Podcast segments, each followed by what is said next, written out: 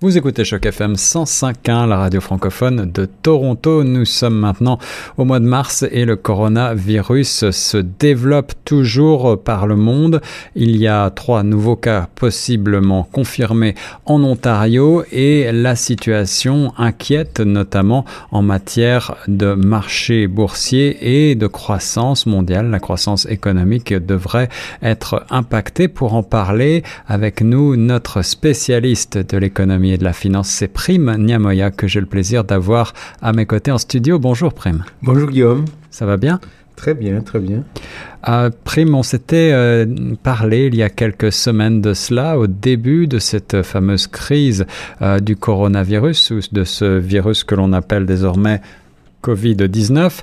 Le virus euh, a désormais touché euh, presque toute la planète avec euh, certains foyers qui sont particulièrement importants. On parle de l'Italie, de la Corée du Sud ou de l'Iran, en plus du pays d'origine où est partie l'infection, la Chine.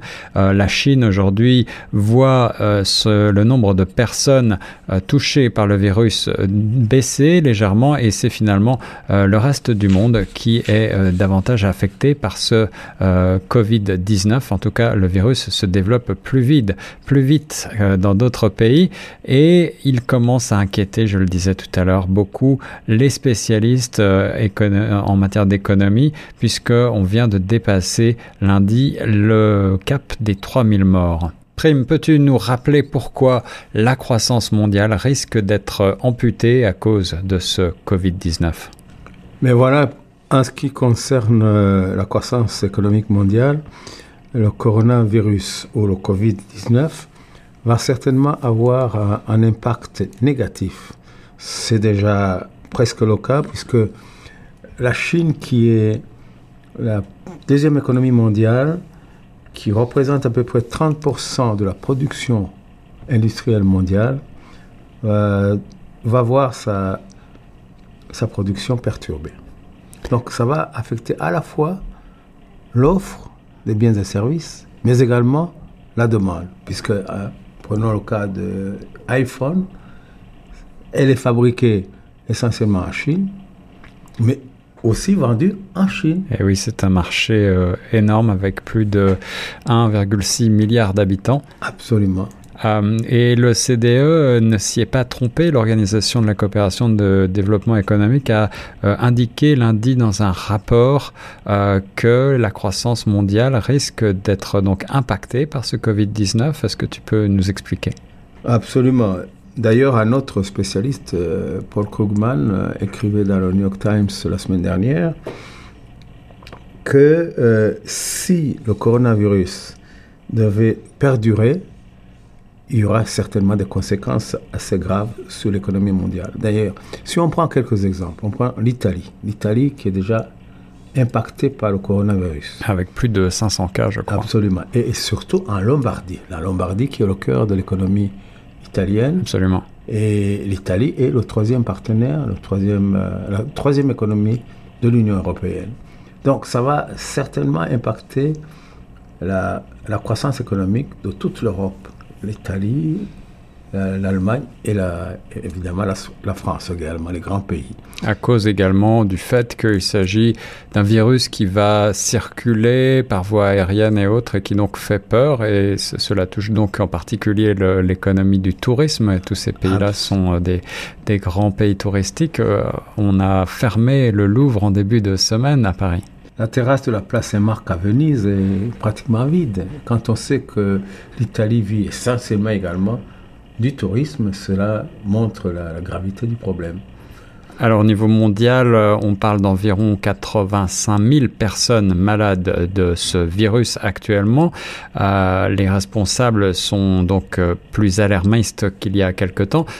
Faut-il pourtant tirer la sonnette d'alarme aujourd'hui, Prime? Bien sûr, les spécialistes sont actuellement très prudents. Quand on écoute la radio, la télévision, les grands spécialistes, y compris l'OMS, euh, semblent plutôt prôner la, la prudence.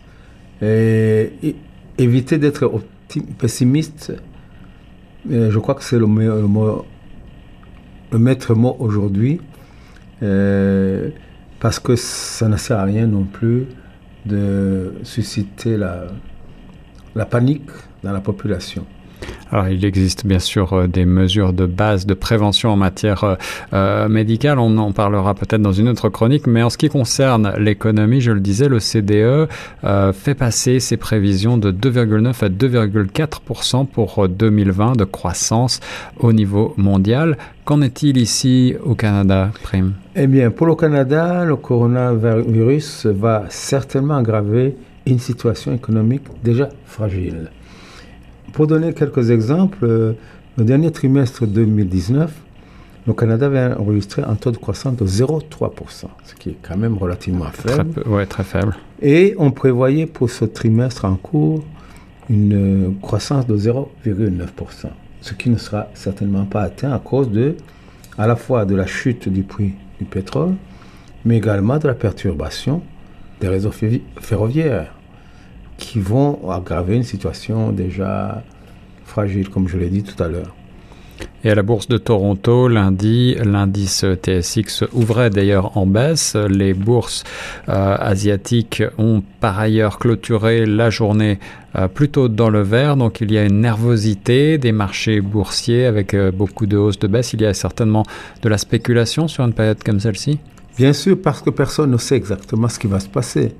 Mais euh, un des grands spécialistes, le, prix Nobel euh, Paul Krugman, euh, lui-même écrivait dans sa chronique habituelle du New York Times en disant c'est possible que s'il y a une aggravation de cette pandémie, l'impact sera encore plus grand.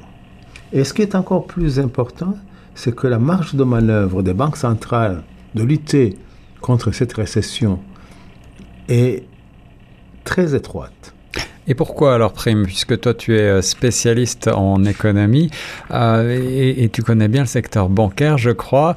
Euh, rappelle-nous un petit peu quelles sont les mécaniques qui sont ici en jeu et qu'est-ce que pourraient faire les banques centrales pour tenter de lutter contre cette pandémie En règle générale, les banques centrales américaines et européennes, pour lutter contre la récession, on utilise l'arme monétaire qui consiste à diminuer les taux d'intérêt.